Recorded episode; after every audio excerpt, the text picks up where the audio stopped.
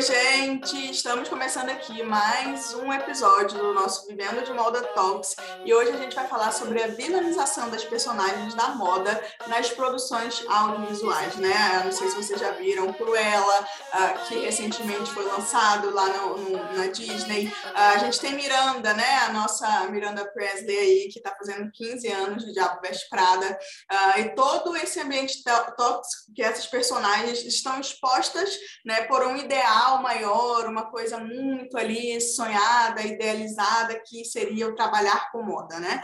Uh, então, uh, além de todas essas ícones também, a gente percebe uh, que todas, a, a, maioria das vilãs, quando a gente vê nesses cenários, elas realmente têm sempre um gosto impecável, estão sempre muito produzidas, né? Quando a gente para para analisar essa coisa de look, essa coisa de composição ali visual, a gente sempre relaciona aquela personagem que é a vilã com aquela mulher super bem vestida, com aquela mulher super poderosa, que tem muita imagem de moda na maioria das vezes, né? Então, alguns exemplos aqui uh, que a gente pode citar também, Regina George, uh, Sharpay Evans, Malévola, a própria Malévola, Carminha de Avenida Brasil, né, gente? Uh, na época, aquela coisa toda chique, glamurosa e tal, uh, aos olhos dela lá uh, Lívia de Salve Jorge, Diana de Younger, uh, Miranda de Sex and the City, a Regina Miles, né, de Once Upon a Time, a Jaqueline Carlyle também, The Bold Type,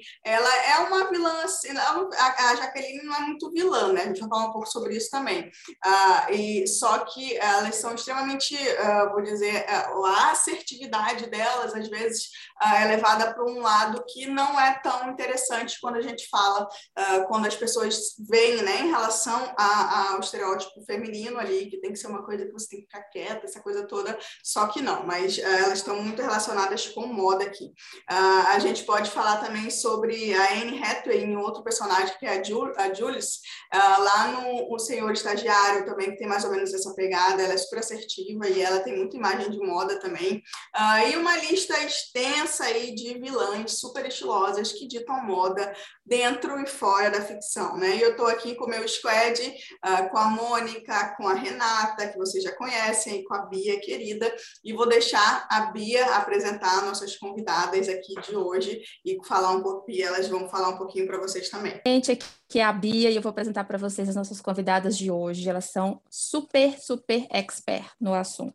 Eu vou começar com a Kel, a Kel Gomes ela é jornalista e crítica de cinema afiliada à Abracine e membro da Viras, né, que é um coletivo de mulheres críticas de cinema. Ela é editora e podcast do site Cinematório, além de integrar a equipe do Feito por Elas, projeto de discussão e divulgação de cinema realizado por mulheres. Além disso, ela foi júri do, do Crítica no Fim 2020, né, que é o Festival Internacional de Mulheres no Cinema e do Prêmio Canal Brasil de Curtas nas edições de 2017, 2018 e 2020 da Mostra de Cinema de Tiradentes. Ela também tem formação profissional em produção de moda. Oi, Kel, seja bem-vinda. Olá, gente. Nossa, é um prazer estar aqui com vocês. Agradeço demais o convite, viu? Principalmente porque, além do cinema, moda é uma paixão minha, assim. Então, poder falar sobre as duas coisas ao mesmo tempo é muito bacana. E aliado à discussão sobre nós mulheres, né? Nossas representações. Então, estou super animada. Obrigada mesmo. Muito bem-vinda, Kel. Kel. A nossa outra convidada é a Larissa Vasconcelos. A Larissa, gente, ela é jornalista, é apaixonada pelas artes em todas as suas formas. Ela fez estágio na Rádio Confidência, aqui de Minas, né? E lá ela atuou em diversos projetos da grade, como no programa Cinefonia. Integrou também a assessoria de comunicação da Secretaria Municipal de Cultura de Belo Horizonte e atualmente ela é assessora de imprensa do coletivo Dandou, que é o Circuito de Música Décio Marques e colaboradora do site Cinematório. Seja bem-vinda, Larissa. Oi, oi, gente. Muito obrigada. Um prazer estar aqui, como a Kel falou. Uma honra muito grande, né? Falando desses assuntos tão importantes que vão além né, de moda e de cinema e abrangem aí nosso status quo, né, como mulheres. Obrigada. Seja muito bem-vinda, Larissa. Gente, uh, vamos, vamos fazer logo uma pergunta aqui inicial, né? Aquela pergunta que não quer calar. Uh, por quê? Afinal, por quê? Existe alguma explicação? Existe alguma ideia? Uh, por que, que realmente as mulheres, né?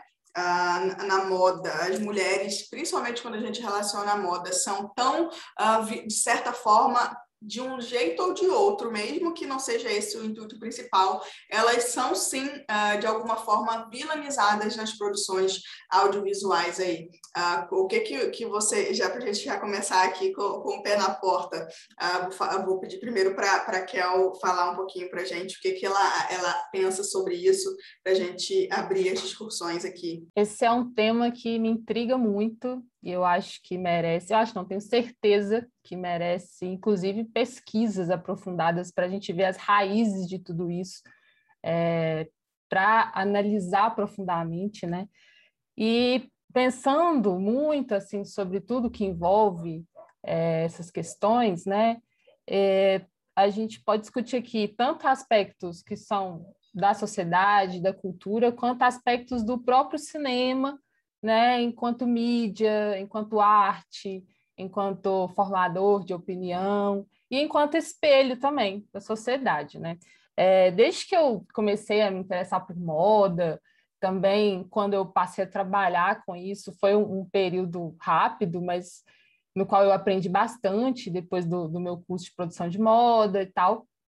Eu percebi o quanto que as pessoas, no geral, sabem muito pouco sobre o universo da moda, né? sobre o, a realidade do trabalho, do dia a dia.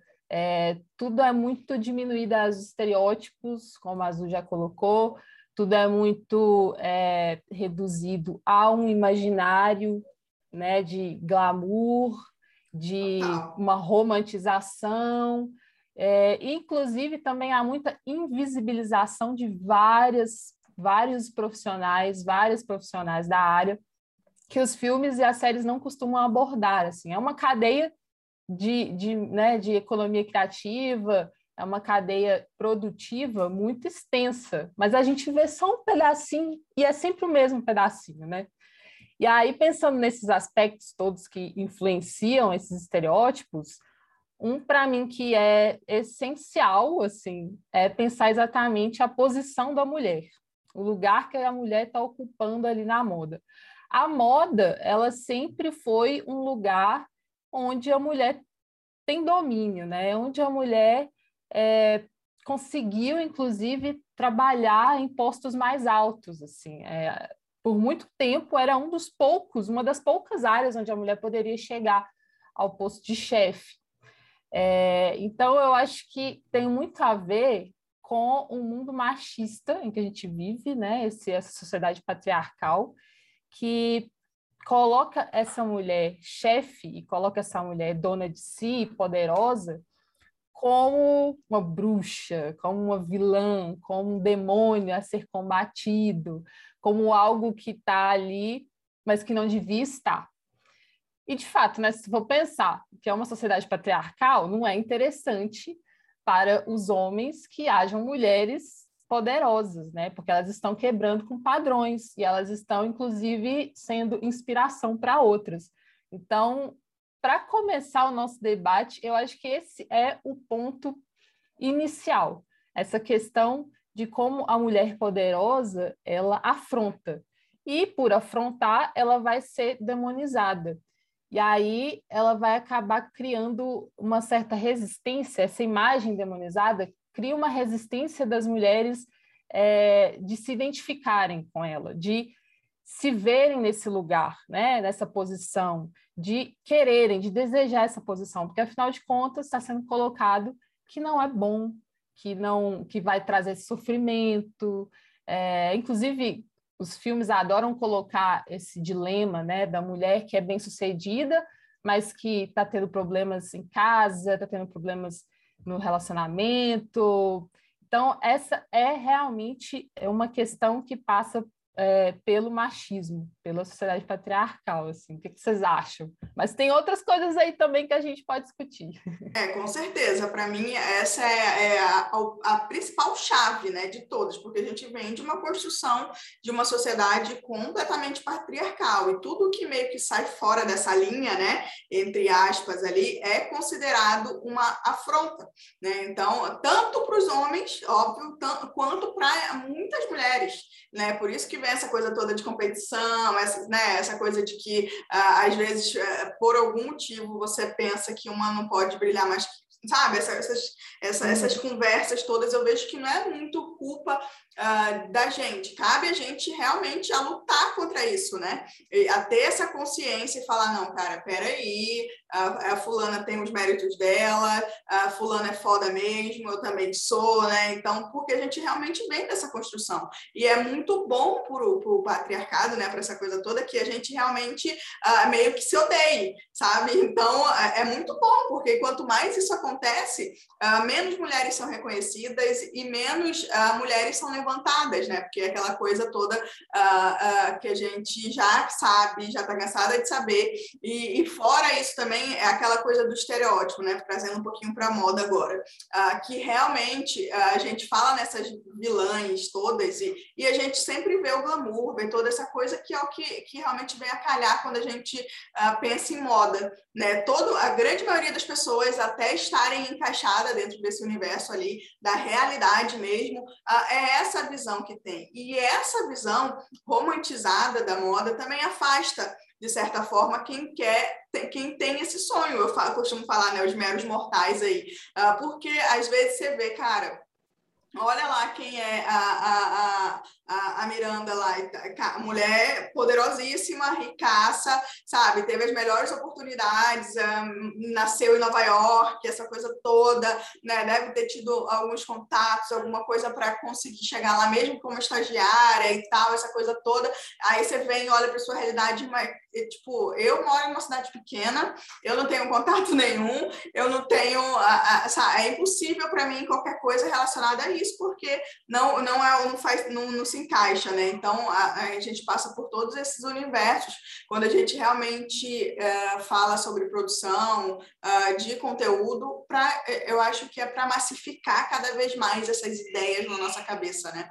Uh, eu queria ouvir agora a Larissa também sobre essa coisa da da vilanização né, da mulher na, na dentro da, das produções audiovisuais. O que, que, que, que, você acha sobre isso, além dessa coisa do patriarcado, uh, do estereótipo mesmo, da, do glamour de trabalhar com moda, essa coisa toda?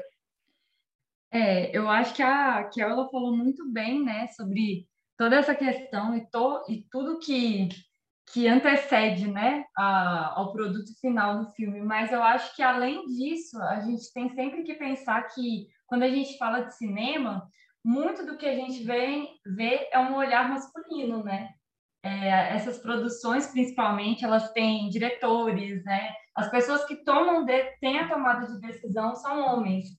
Então, isso já vai ter um olhar muito menos amoroso, né? Muito menos acolhedor com, com as mulheres que estão naquele meio, estão desempenhando funções de chefia. E eu também, quando a Bia falou, fez o convite também para o tema, eu fiquei pensando que a moda ela traz muito de uma personalidade que eu ainda não enxergo tão pontual assim na indústria do cinema. A gente tem mudando isso com, a gente vem mudando isso com personagens mais interessantes, personagens mais fortes, mas ainda tem muito aquela questão, né, da mulher ser um personagem secundário, da mulher sempre ter um dilema amoroso, né, como se a gente não pudesse ter um filme que seja só interessante por ela estar trabalhando, ter uma carreira, enfim, essas questões que nem são levantadas, né, para personagens principais masculinos, as mulheres sempre têm esses debates. Então, eu acho que vem também muito disso, né? Além do patriarcado, que, é, que tem todo um sistema, né? Por que, que tem mais diretores homens do que mulheres, né? A gente tem que começar também por aí, né? É o que você falou, essa, essa indústria é, tanto do cinema quanto da moda, ela vai, vai indo de uma forma que vai desestimulando mesmo, né? O jeito que vai trazendo e pensando, nossa, nunca vai ser possível, né? Porque as diretoras mulheres também são pouquíssimas e as que existem não, não tem a mesma né, massificação, às vezes não, tipo, é, desestimulando né, as pessoas, por exemplo, esses blockbusters, né, que é esses filmes que levam muita gente às salas de cinema, pouquíssimos são dirigidos por mulheres, né?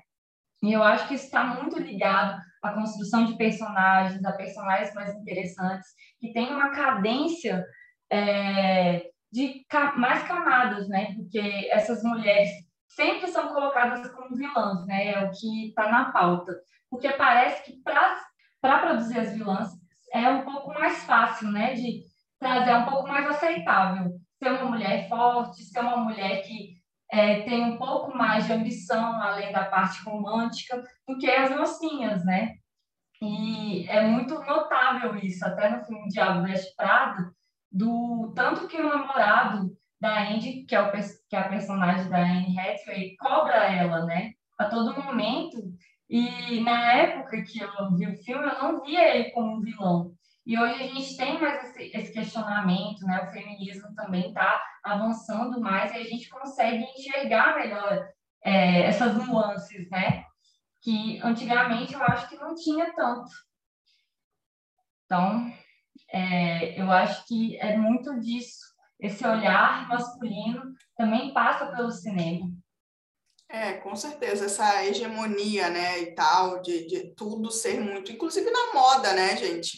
Uh, essa é a realidade da moda ainda até hoje, sabe? Os grandes da indústria mesmo da moda são homens sabe? Então, a, não, né, a, a gente, geralmente, a, as mulheres, né, embora nós sejamos a grande maioria ainda dentro da indústria da moda também, só que os cargos maiores, os maiores chefes, uh, sabe, aquele, aquele povo manda-chuva mesmo da indústria da moda são homens, sabe? É, são homens que estão por cima ali. Então, uh, a gente começa a se questionar e a perguntar, né, uh, se realmente faz, muito, faz sentido uh, o que estão falando sobre.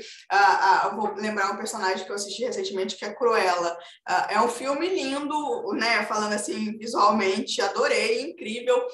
Só que é, é uma coisa que eu achei um tanto curiosa, uh, por ser um filme muito recente, né, de todos esses aqui, eu acho que a gente está falando, ele é um dos mais recentes, assim, uh, que ela é uma estilista fodástica, maravilhosa, uh, só que ela só, só, só, tipo, toma coragem de ser essa pessoa foda a partir do momento que ela assume uma persona extremamente vingativa sabe? Extremamente, uh, sabe? do mal mesmo, assim, sabe?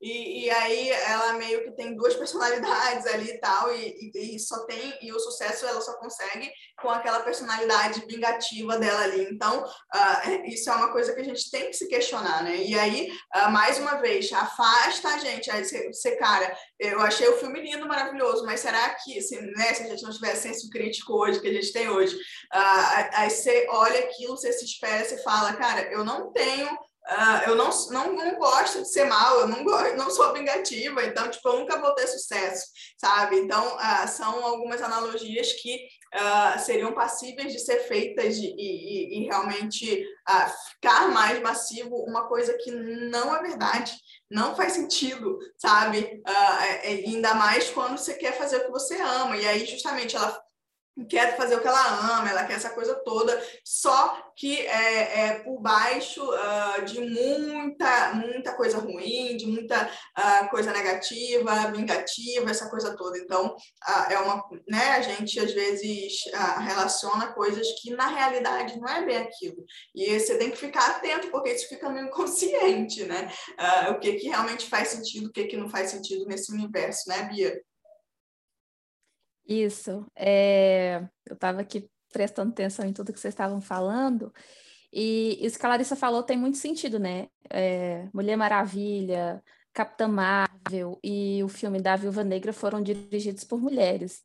E eu não sei vocês, mas assim, é, eu assisti esses, esses, filmes e falei, cara, que mulher foda, que mulher maravilhosa, porque é uma outra leitura de mulheres, né? E aí tem uma coisa que eu vejo tanto no filme da Capitã Marvel como no filme da do Frozen, lá da Elsa, que é assim, a mulher que vai procurar o propósito dela de vida, é, ela não tem um par romântico ali, ela não tem um, um homem, né, que seria um par romântico hétero, porque além de tudo tem que ser também um casal hétero, né, para dar para ser para fechar o pacotinho do estereótipo. E aí as pessoas ficam assim, ah, a Capitã Marvel é lésbica. Ah, a, a Elsa é lésbica. Então, assim, a mulher não pode ter um propósito de vida que não seja é, lutar incansavelmente para ter um homem, para ter um príncipe. Ela não pode é, querer ali buscar ter reconhecimento profissional ou algum outro propósito, né? Porque a Elsa lá no filme estava em busca de um, de um propósito. E a Capitã Marvel estava em busca de saber quem, a, quem ela era, né?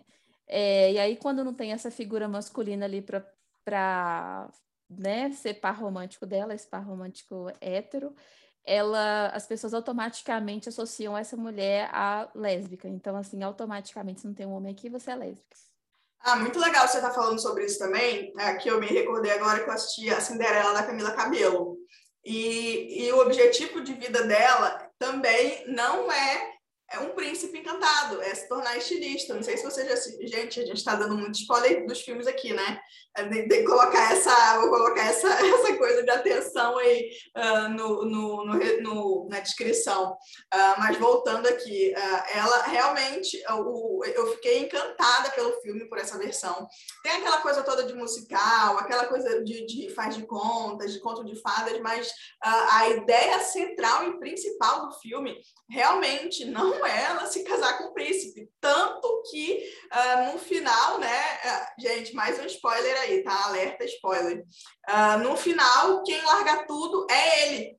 Né? Então, é, é, eu achei isso incrível, é muito legal. Caraca, ele larga tudo, ela vai se estilista, então, meu Deus, Ponham as crianças para ver essa, essa, essa versão, pelo amor de Jesus Cristo, né? E vamos começar a criar mulheres que não cre cresceram com esse estigma do homem perfeito, do você vai ter que largar tudo sempre, uh, do que os seus sonhos são sempre em segundo plano. Não, gente, às vezes não. Às vezes, sabe, o, ele também pode largar tudo e tá tudo bem, sabe? Então, e se não tiver que largar também, os dois vão ao mesmo tempo e tá tudo bem. Você não precisa, sabe? Sabe? Sempre ficar ali no segundo, não, não, não, não precisa. E isso não faz de você uma mulher mal, não faz de você uma mulher megera, não tem nada a ver. Então, a gente precisa trazer esses exemplos novos, né? E realmente colocar isso como referência para as hum, próximas eh, gerações e, e mudar. Eu, eu creio muito nessa mudança. Fala, Mônica. Oi, gente. É, bom, tô, tô de boca aberta aqui, ouvindo cada um falar um pouquinho, né? Então a gente fica meio encantado. E aí, assim, olhando desde o que a Kel falou, a Azul também falou, a Larissa falou, a Bia também, é o que, que fica muito claro se a gente for parar para olhar na, na, história das vilãs, né, nos, nos filmes. É, para mim, primeiro, que quando a gente olha para uma vilã, a gente identifica, fazendo até um, lembrando, né, trazendo na memória assim, cada ação que a, que a caracterizou como vilã é porque transformou a ação dela de independência, de tomar uma, uma atitude em busca do que ela acredita, como é, enfrentamento, né, como rebeldia, e trazendo aquilo para uma, uma, situação ruim, uma situação é, errada. E aí, assim, é, e aí, aquilo tornou a, a personagem como vilã, é, acho que mais assim, uma vilã dentro do, da realidade que ela vive ali. Por exemplo, o conceito né, da, da Jules, Anne Hathaway no um, um Senhor Estagiário, ou até da própria Jacqueline Carlyle dentro do The Bold Type, elas foram vilãs para os maridos, né? Então, assim, elas foram, se tornaram vilãs para dentro da história que elas construíram com os maridos. E, assim, não que a questão do relacionamento ali hétero seja negativo, mas sim porque afetou a, a parte é, egoísta do outro, né?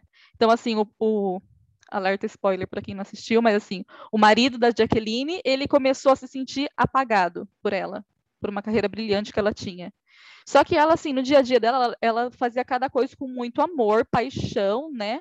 Atenção, dedicação total, e mesmo na hora que ela precisava ser rígida e fria com os colaboradores dela. E aí, assim, e dentro ali para, eu acho que assim, olhando para a moda naquele momento, como é que a moda entra, não só na, na, na carreira profissional dela, mas é as roupas, né? Então, assim, sensualidade, a sensualidade é para quem é vilã. Ah, mas é looks de destaque, né? Recortes, couro, renda, coisa pesada. É só para quem é vilã, porque a mocinha, ela tem que se, se reter, se segurar no, fora ficar mais opaca, né? Por quê? Porque ela é quieta, ela é tranquila, ela é domável. E a Julie, ela ela também mesmo estilo, né? Até um pouco é um pouco menos glamuroso que a própria Jacqueline, apesar dela ser uma CEO, né, no, no filme. Mas ela ela se sentia culpada porque assim, é, ela sabia do, da traição do marido, mas ela falou assim: não, mas ele lá no início ele abriu mão da carreira dele para ficar com o nosso filho, porque eu estava indo no meu sonho, então eu preciso aceitar, então eu não posso ser feliz no meu relacionamento porque eu já sou feliz na minha carreira profissional, essa falta, né? Então isso acabou caracterizando como vilã e no fim das contas não era. E aí, assim, apesar de a gente estar tá falando de vilã, eu lembrei de uma personagem que, assim, é um, e a Azul falou de Cinderela, né? É um filme que eu sou apaixonado, que é aquele Para Sempre Cinderela. Gente, tantos anos atrás. E, assim, a, a vilã, ela era a protagonista, ela se salvou naquela época, acho que o filme tem quantos anos? Deve ter uns 20, quase 30 anos já, né?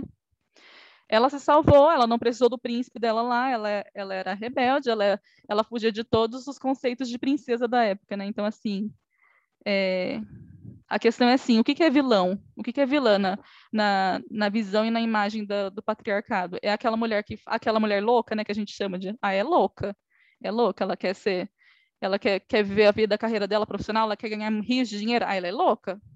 Não, mas ela quer ganhar mais que o marido? Não, é louca, não pode. Não quer ter filhos? É louca. Então, assim, isso é o conceito de vilão, né? No ponto de vista. É.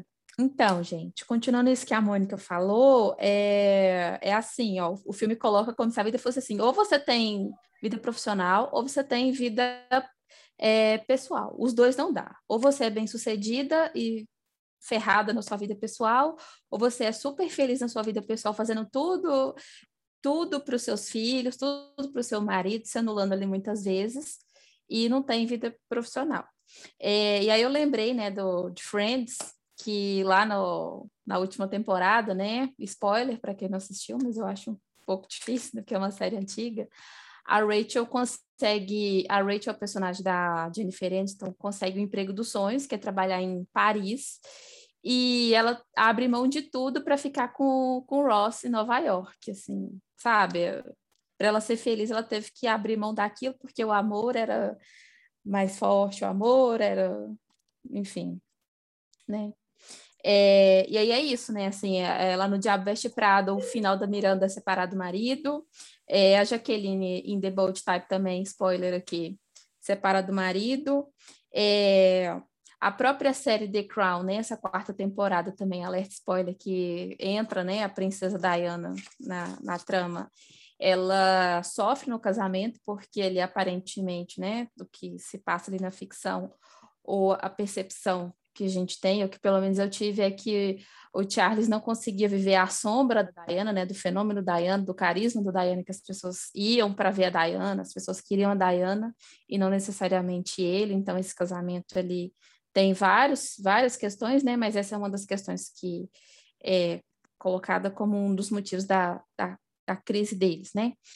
E uma outra percepção que eu tive é que a Malévola, Dona do Mal, né, que é o filme 2, é, no filme 1 um, ela é tida como louca, como má, como tudo de, de ruim, e no filme 2 a gente vê uma certa transição, porque ali ela, spoiler, ela encontra né, as pessoas que são iguais a ela, e ali a gente começa a entender que, peraí, a Malévola não é tão má assim e eu percebi também uma certa troca de, de, de, cores, né, de tons, porque a Malévola no primeiro filme usava preto e depois ela começa a usar tons pastéis e, e aí eu queria falar também que essa questão, né, que nem sempre a, é, esse estereótipo da vilã ele, ele tem mudado, né? Não, não necessariamente a vilã ela vai estar sempre usando couro, usando roupa preta, usando maquiagem super pesada. A gente começa a ter umas vilãs mais é, sofisticadas, assim, e usando cores mais claras, né? É, para passar ali uma imagem para as pessoas ali da, da, da, realidade delas ali, né? da, da ficção delas, é, para disfarçar um pouco a intenção, né? Isso a gente come, eu começo a perceber a partir do da Avenida Brasil, né? A Carminha, que era a super vilã lá da Adriana Esteves, ela usava branco, usava renda, usava tons pastéis, e, e é isso, né? Assim, a, a, cor branca simboliza pureza, calma, serenidade, e numa vilã, então era uma coisa meio, meio dúbia ali, né? Meio disruptiva. Total, e você falando aqui agora, é, me veio a, a lembrança, porque eu assisti, não sei se vocês já viram The Morning Show, que é com é, é uma produção da Apple. Uh, ela vai muito uh, nesse, nesse sentido de realmente trazer uh, falar né, sobre o poder das mulheres e tal, essa coisa toda. Não vou dar, tentar não dar muito spoiler, tá, né? começou a segunda temporada uh, e tem a Jennifer Aniston e a Reese Witherspoon. Uh, e só que você me lembrou aqui que eu, eu, né, eu consegui visualizar aqui, por exemplo, elas, elas, não, elas também, tipo, elas não são casadas, né? Elas são separadas, elas têm grandes problemas de relacionamento, amorosa, essa coisa toda. Então, e só que elas são mulheres poderosas, sabe? Elas realmente uh, foram estão uh, lutando contra essas coisas, né? Uh, do, do, daquele movimento Me Too ali nos Estados Unidos, estão lutando, né? lutando ao lado dessas, dessas mulheres e vão estão encarando um, um, imagina tipo vou fazer uma analogia assim imagina duas jornalistas encarando uh, o, os diretores da Globo para mudar tudo é tipo assim sabe Uh, é, é, bem o, que seria The Morning Show ali. Uh, só que elas realmente elas são bem sucedidas no trabalho, só que elas, por exemplo, não tem, não, não aparece nenhuma coisa relacionada a, a, essa coisa amorosa delas, sabe? Ah, às vezes elas são até bem assim ríspidas muitas vezes. Então é muito interessante né a gente a gente trazer isso à consciência porque elas são mulheres incríveis fodas e estão quebrando padrões lutando contra o patriarcado. Só que uh, você não pode tipo assim, você não pode ter tudo tá querida? Você vai ser uma pessoa infeliz você não vai ser né você não tem nenhuma relação amorosa com ninguém sabe? Então você não não pode ser assim tá bom? Você vai viver só para o seu trabalho trabalho. Então, é, é meio a, a gente é, pe, pegando nessa essas lembranças aqui, é meio uh, interessante pensar sobre isso. Fala, Rê. Não, eu acho que a questão do, do patriarcado, sim, ele é muito enraizado, uh, só que a gente tem que voltar lá atrás na história da moda, né? Então, a gente já começa que o pai da moda é Charles Ward. Não é uma mãe da moda, é o pai da moda. E ele que foi o, o, o precursor na questão de, de um estilista assinar a sua coleção, o seu croquis. Até então isso não existia, né? Eram, eram, eram meros desenhistas, né? E acho também que a gente esquece um pouco de, de bater nessa tecla, mas a gente vê muito os estilistas se destacarem e não as estilistas é só vocês olharem uma semana de moda. A gente vai ter pontual a Chanel, a gente vai ter pontual uh, a Donatella, uh, a Stella McCartney, mas não é uma chuva de comentários referente aos homens. Uh, você não vê Carolina Herrera numa semana de moda sendo destacada. Uh, e assim, já estou falando das antigas, eu não estou falando nem de novas, uh, novos estilistas, mulheres sensacionais e que, que não dão destaque. Por quê? Porque é como a, a colega falou ali no primeiro comentário dela, que assim como a indústria do cinema é feita por homens, a indústria da moda ainda é feita por homens. O manager por trás das, das câmeras, da indústria, ainda é são diretores executivos, são pouquíssimas diretoras executivas, assim como são os diretores de cinema. Nossa, eu, eu não sei nem. Se você me perguntar diretor de cinema, eu dou no mínimo três. Agora, se você me perguntar uma diretora de cinema, eu não consigo lembrar, porque não existe um destaque, né? Não existe esse posicionamento ainda uh, com relação a essas questões, né? Que infelizmente estamos avançando, mas infelizmente ainda temos muito do patriarcado na, enraizado na indústria, né? Gente, eu tenho duas, é, uma pergunta para as meninas, né? É, a gente acabou de, a Renata estender um pouco essa, essa questão, a Larissa ela trouxe também um pouco, ela acabou meio que respondendo, mas acho que a gente pode até aproveitar a fundo. Então, assim, dentro do cinema, assim, né, dentro do, do da atualidade, vocês veem é, que isso, que essa questão de vilanização da mulher, né, do papel da vilã ali, ou até em si a própria presença da mulher como protagonista ou não, uma personagem de, de destaque, isso vem mudando com o tempo. E se, se sim, ou até se não, né, para a gente comentar, mas assim, e se sim, é, o papel, qual é a importância total, é claro, mas assim, de modo mais específico, a importância das diretoras é, na, na descrição, né? Nessa trilha extensa que a gente tem para o futuro dentro do cinema. É, eu vejo mudanças, sim, principalmente no cinema independente. Quando se fala em cinema hollywoodiano, em cinema mainstream, é, cinema de grandes orçamentos, o lugar da mulher ainda está muito reduzido mesmo.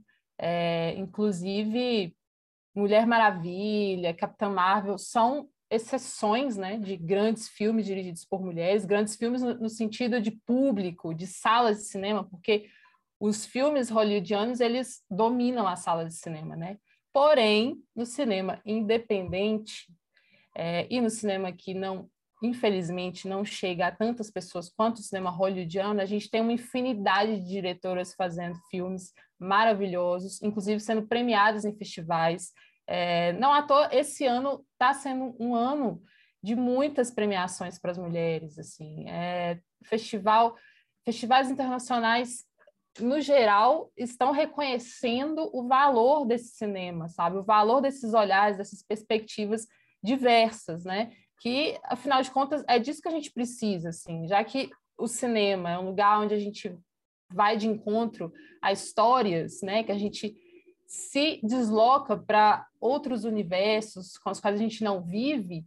Se a gente ficar sempre nos mesmos estereótipos, nos mesmos clichês, nas mesmas dos mesmos protagonistas, a gente não evolui enquanto sociedade, né? Porque a, a gente não vê a, a, representação, a gente não vê inspiração, e isso desmotiva, isso não gera debates, isso não quebra paradigmas, não rompe com, com é, status quo, enfim. E aí as mulheres, elas estão sim fazendo trabalhos no cinema, é, em diversas frentes, não só na, na direção, né, mas também como diretoras de fotografia, como montadoras, é, e elas estão presentes desde o início do cinema, elas são pioneiras, mas foram apagadas da história, né? É, inclusive, a gente tem grandes nomes do início do cinema, é, que, por, exemplo, vou citar uma que eu sou grande fã, que se chama Germane Dulac, que é uma pioneira de cinema, ela atuou ali na passagem do cinema mudo para o sonoro,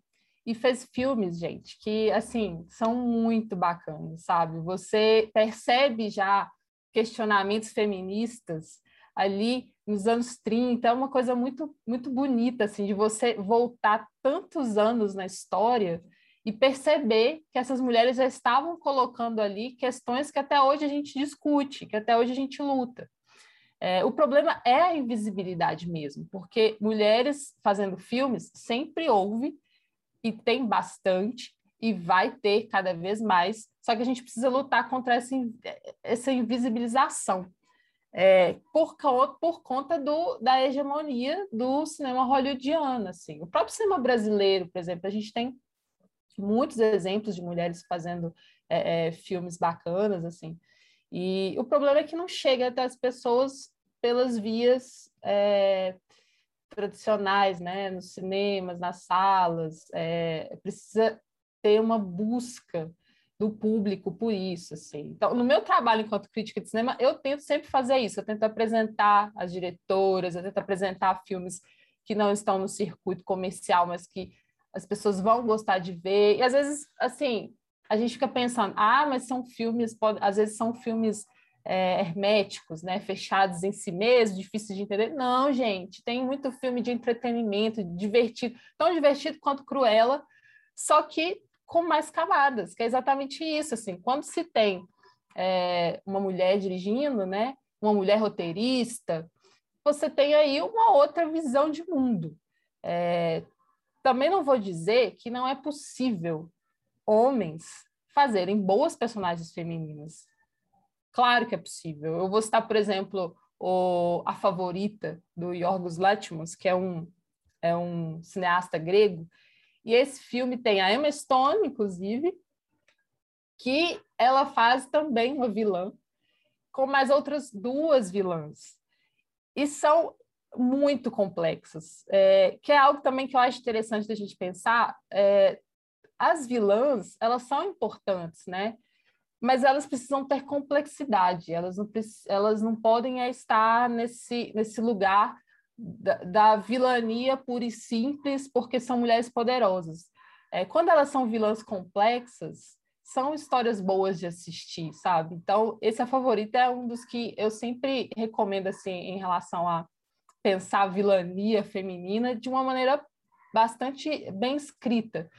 Só que esse sim é um filme bem diferente, assim, porque esse diretor ele é, é, tem esse estilo um tanto é, estranho, bem estranho. Mas existem outros exemplos também. Eu acho que parte muito de, de também uma vontade nossa, sabe, de ir atrás desses outros filmes, principalmente agora com tantos streamings, né, que estão no mercado, assim, são variados tipos de streaming, é, e aí a gente pensa, às vezes as pessoas ficam apenas é, conectadas a uma Netflix, por exemplo, só vão pagar a Netflix e a Disney, por exemplo, mas por que não pensar em outros tipos de streaming para poder ver outros tipos de cinema, ver mais filmes dirigidos por mulheres?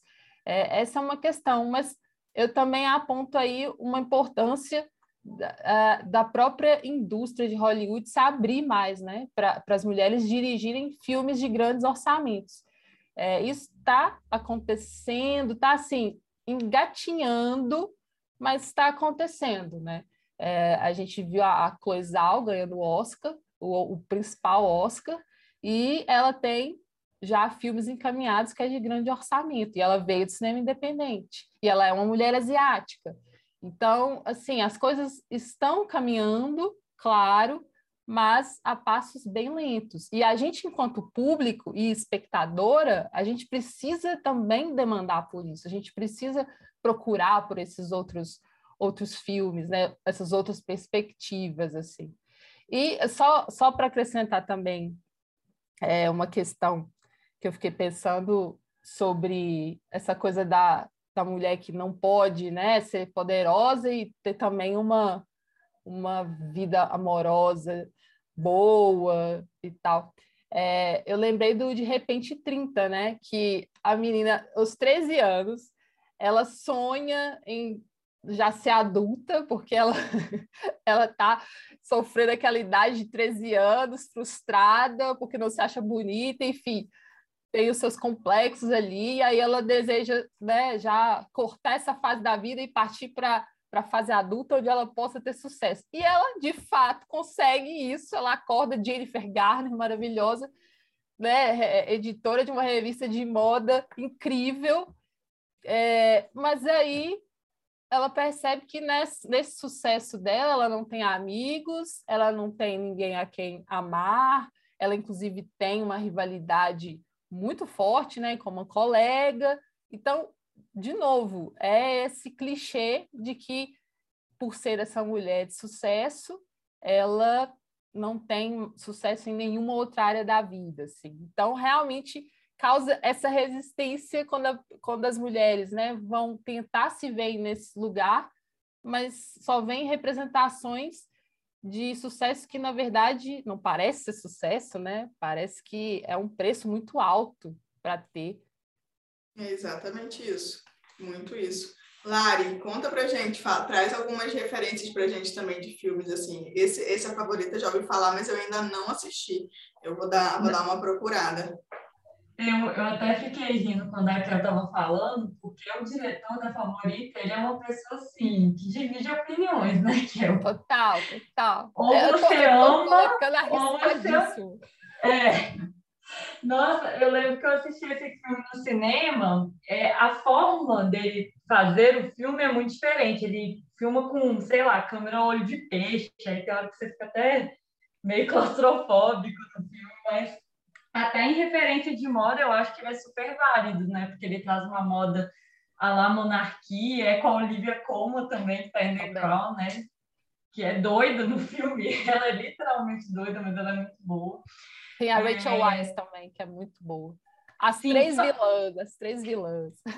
É, é um filme, assim, sobre mulheres super bem construído e que você fica até confuso, né? De tantas camadas, né, que elas trazem mas eu fiquei rindo porque ele realmente divide opiniões, assim. Ele tem outro filme também, Lagosta, né, que a Bia uma vez falou para eu assistir, esse eu ainda não vi, mas que todo mundo fica. Tem gente que acha estranho, tem gente que não que gosta, mas de repente 30 é muito isso, né? E uma coisa assim, também que eu viajei, não tem tanto a ver com o tema, mas que é muito legal desse filme que ela fala 30 é a idade do sucesso, né? Que também é uma questão na vida das mulheres, né? Esse envelhecimento que a mulher também não pode envelhecer, ela não é. pode ter personalidade, ela não pode envelhecer.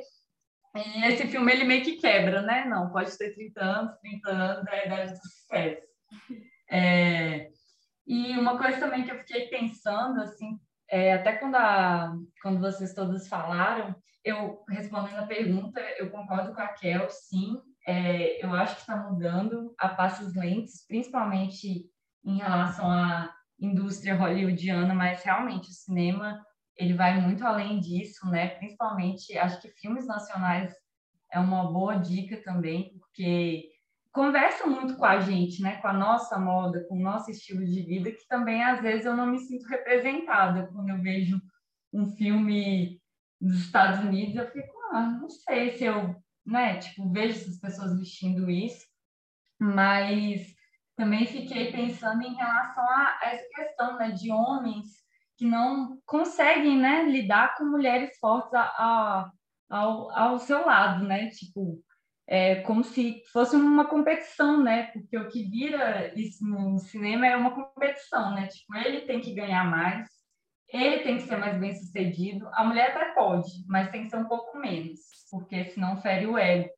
E, e eu até lembrei de um filme que eu e a Bia, a gente fez um dossiê na faculdade, que foi uma linda, uma linda mulher, né? Que traz um contraponto, né? Ela muda o estilo completamente para se adequar na vida do, do cara, né, do par romântico, em tese por amor, né?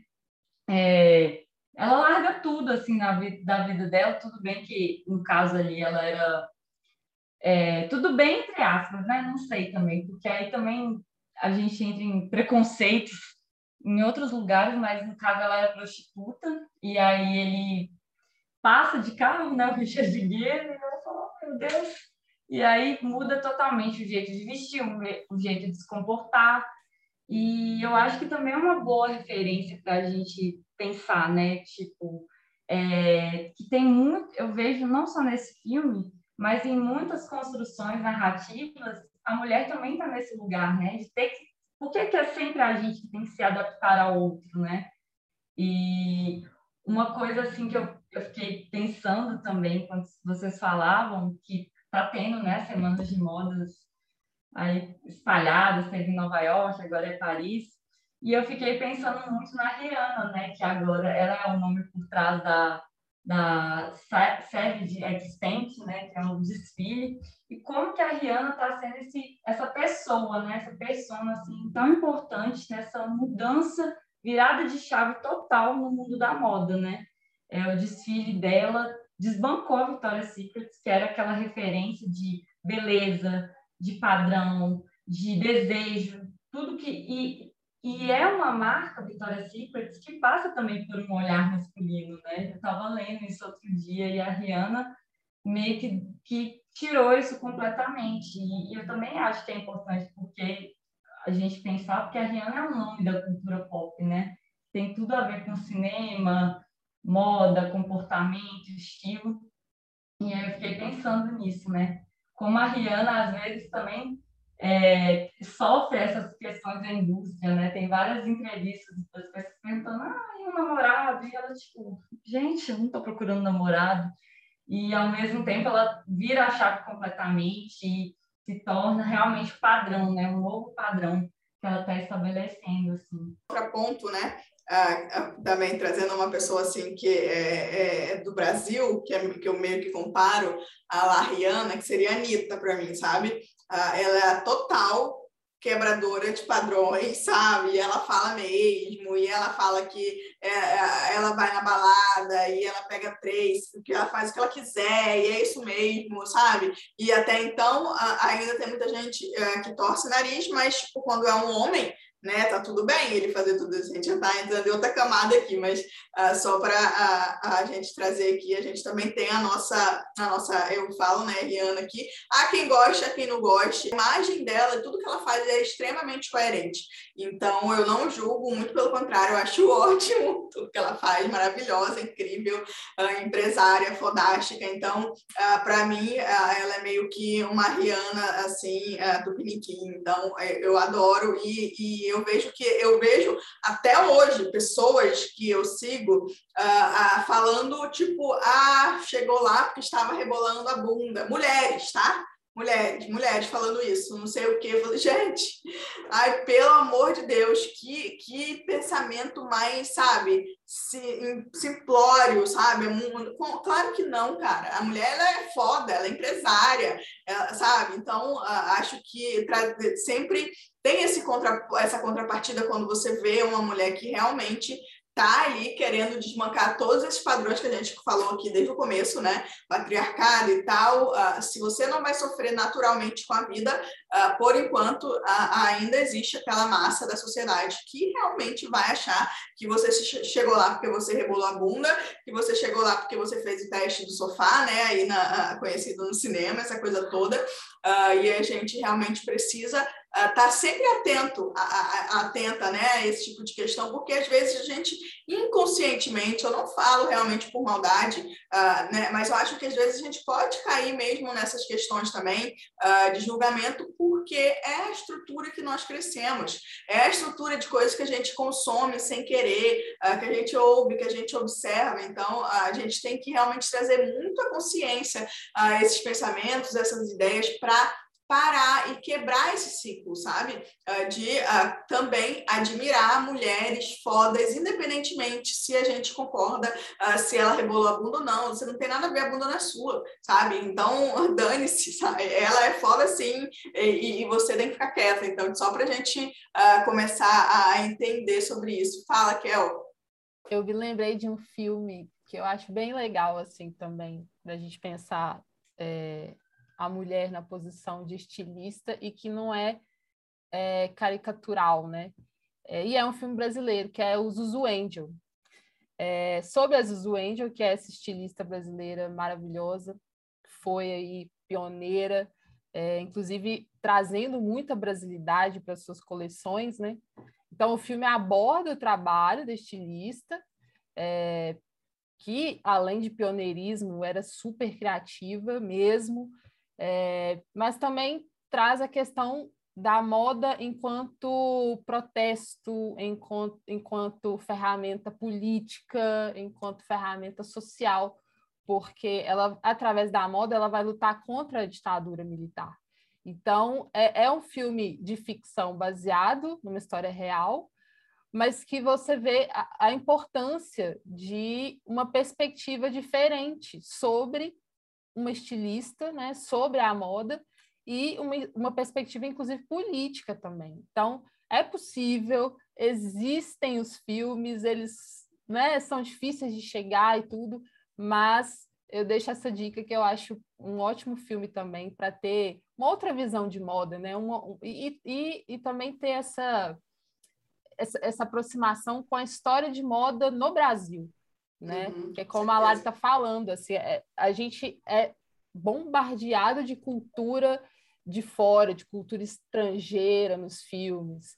Então, quando a gente se encontra né, nesse, nesse lugar de estar diante de um filme brasileiro, é tão massa você se reconhecer e você conhecer mais da, da história do país, assim. Então, para mim, o Zuendel entra nisso, assim, né? Nessa, na, na brasilidade também e também nessa questão das lutas, né, da luta política, de muita dor Total. também. É muita história, né? Tem muita, muita parte histórica ali por trás também, que é bem, bem legal mesmo, uma ótima indicação. Fala, Mônica. Aproveitando, vou, vou ser mais breve, mas assim, é, me surgiu uma dúvida que assim, a Larissa comentou, inclusive, da, de, também de olhar os filmes sobre moda, enfim, e não encontrar assim, o estilo brasileiro, né, que é a nossa cara. E aí eu também lembrei da série não sei se vocês assistiram, de Cidade Invisível, que tem, eu achei maravilhosa a série.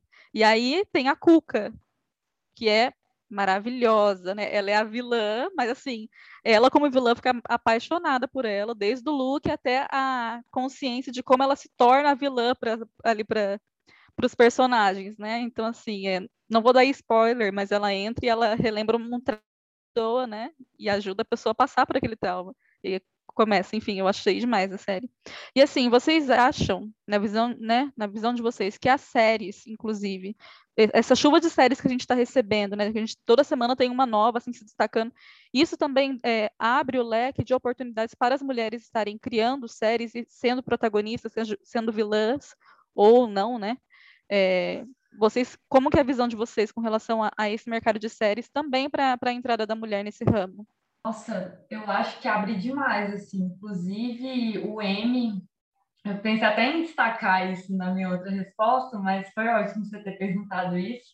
O M teve a primeira mulher negra a ganhar o prêmio de melhor roteiro, que foi da Micaela Cowell, que, assim, a série dela, eu, a minissérie, no caso, que é I May Destroy You, tá disponível na HBO Max, eu fiquei um pouco indignada dela não levar a melhor série, porque das que estavam concorrendo, para mim, era melhor, assim, na minha opinião, porque é uma série cheia de camadas e, além disso, ela traz também muito o estilo dela, que é uma série autobiográfica, né, baseada em algumas experiências que a Micaela teve, é, umas experiências mais pesadas, assim, né, em, tem muita relação com abuso sexual, enfim mas é uma série que traz muitos motes, assim, sabe? No caso, ela não é a vilã, mas ela é uma personagem extremamente complexa, ela mesma atua, faz a Arabella, e em meio à atuação dela, tem vários momentos que ela tá trocando, né? ela troca as laces dela, baseado no humor dela, e tem um momento que ela raspa o cabelo também, que é para né, expor externar o estilo dela, como que a personagem dela está se sentindo. E eu acho que totalmente, né? A série, assim como o cinema, ela aumenta a gama e o tanto de streaming que a gente tem é, possibilita, né? A entrada de mais mulheres no ramo, de mais narrativas serem contadas. É, inclusive, até mesmo a Netflix, né? Ela abre um pouco esse leque, porque tem muitas produções sul-africanas, brasileiras, né, como você mesmo citou, não fica também só no é, hollywoodiano, estadunidense, então acho que totalmente assim. Só para concluir, acho que até, né, para encerrar assim mesmo, uh, a gente não pode desconsiderar que o cinema ele tem que ser rebuscado, ele tem que ser chamativo, então ele tem que ser atraente. Por isso né, esse diferencial de figurino, porque a vilã, a vilã é de uma forma, né?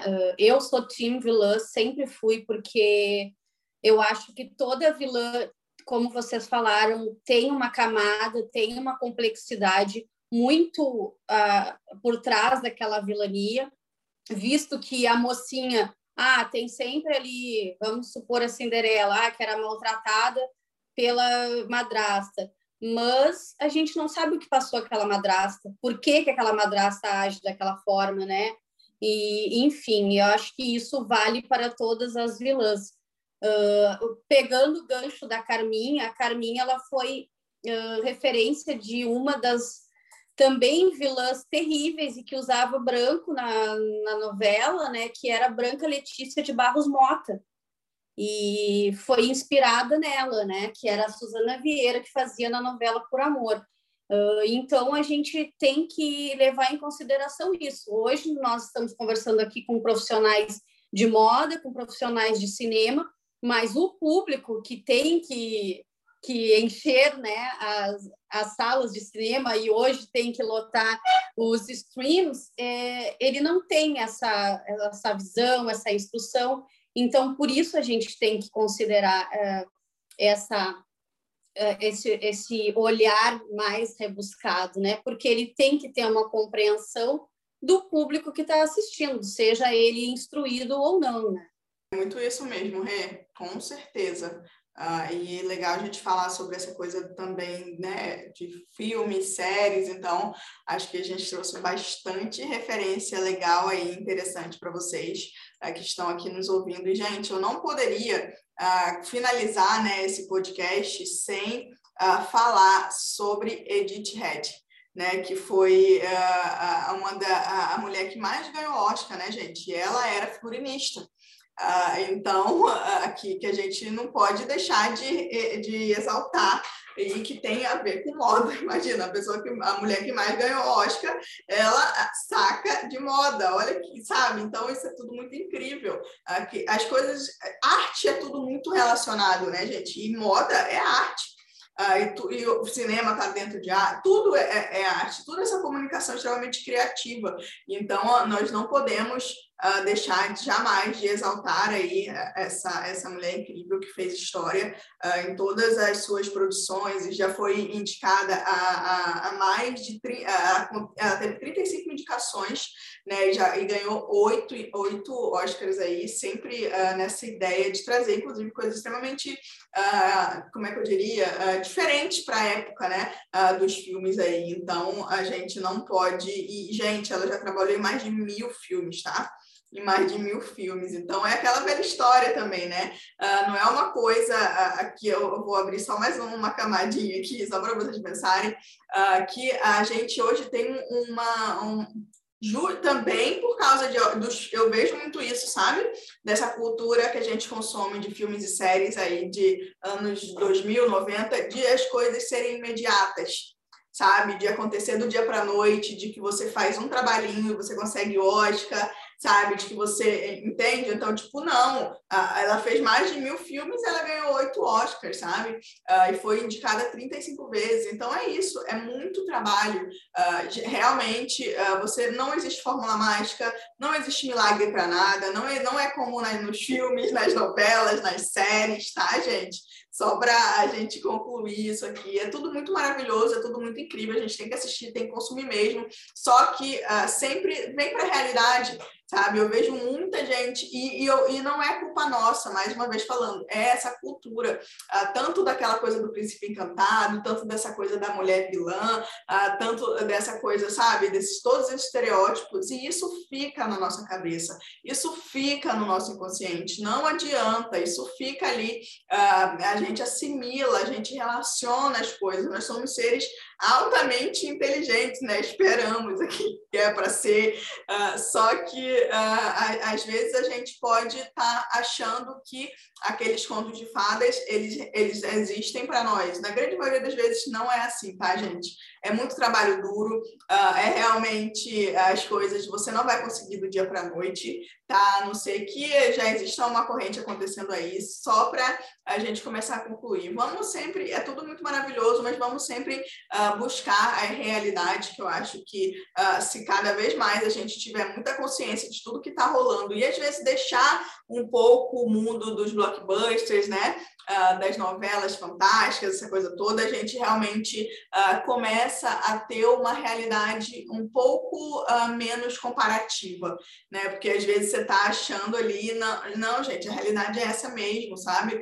a gente tem que olhar o, o, universo que está acontecendo na política, no meio, na internet, em tudo. Então, eu deixo só essa, esse meu, essa minha ideia aqui para a gente finalizar e eu queria agradecer demais a presença de vocês, Larissa, Kel, uh, incrível, uh, super, já, já anotei aqui já várias referências, já vou assistir esse, a favorita, que eu sei que ganhou também, né?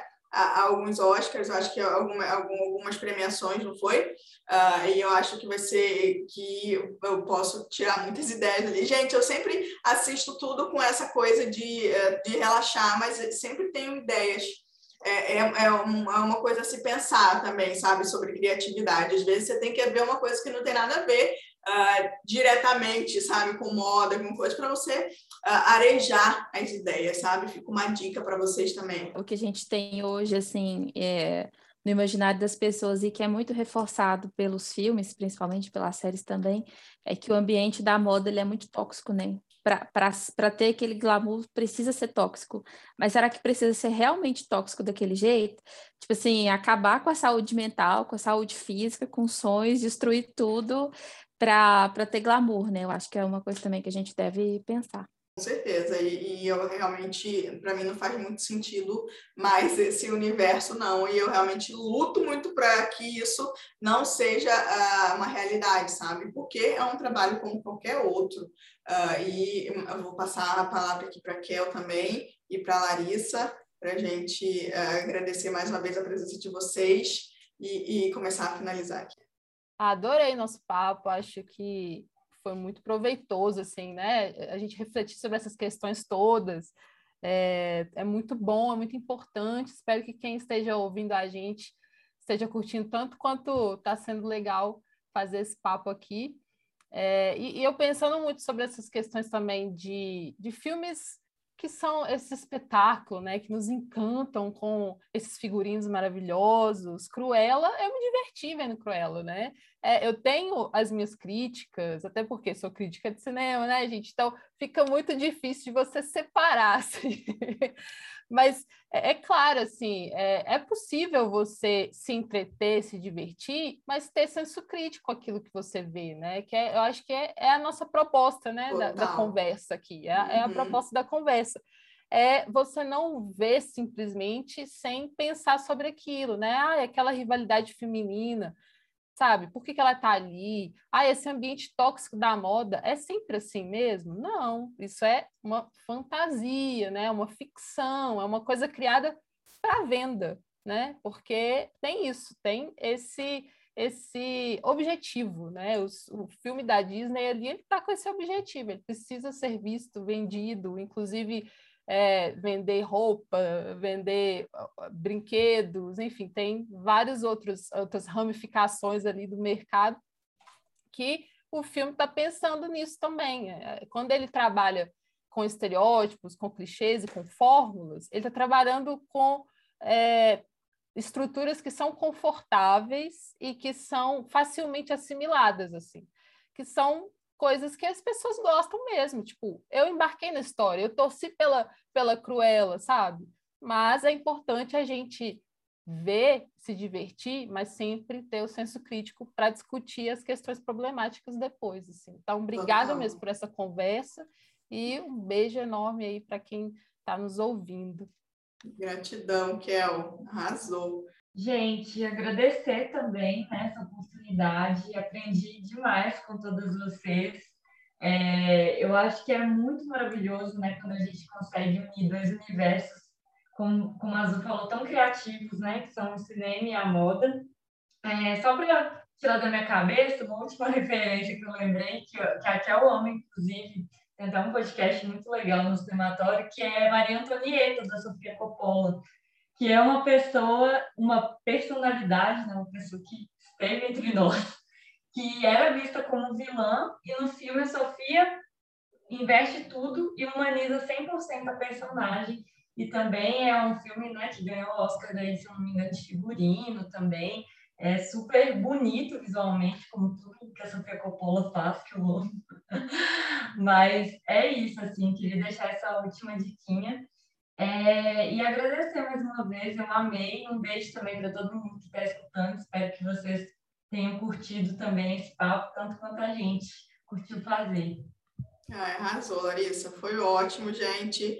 Uh, queria agradecer a presença do meu squad aqui, da maravilhosa Mônica, Rê, Bia, que estão sempre aqui com a gente. E uh, espero realmente ter adicionado muitas referências para vocês aí, que vocês tenham gostado. E uh, a conclusão é essa, tá, gente? Uh, tenham senso crítico para tudo que você está vendo, está consumindo, né? Não só cinema, né? Mas é uma coisa que é o nosso ponto centrado aqui, mas eu vou puxar um pouquinho o meu, o meu, a minha sardinha aqui.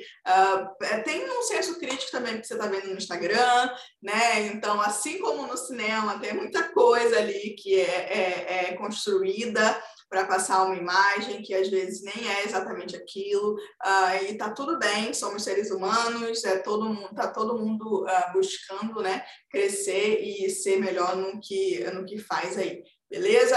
E se inspirem, assistam, depois vocês contam, contem pra gente, viu? Uh, eu vou mar colocar o arroba delas aqui também na descrição desse, desse podcast para vocês uh, dar, darem uma olhada no Instagram, trocarem ideia com elas também, que eu acho que vai ser incrível, com essas duas maravilhosas aqui. E, e gente, mais uma vez, gratidão pela presença de vocês, uh, todas aqui, e espero muito que vocês tenham gostado e até a próxima, hein? Beijo. Gente, tchau, até a próxima. Até o próximo Tchau, pessoal, até a próxima. Até mais. Beijo, beijo. Tchau. Até. Tchau, gente.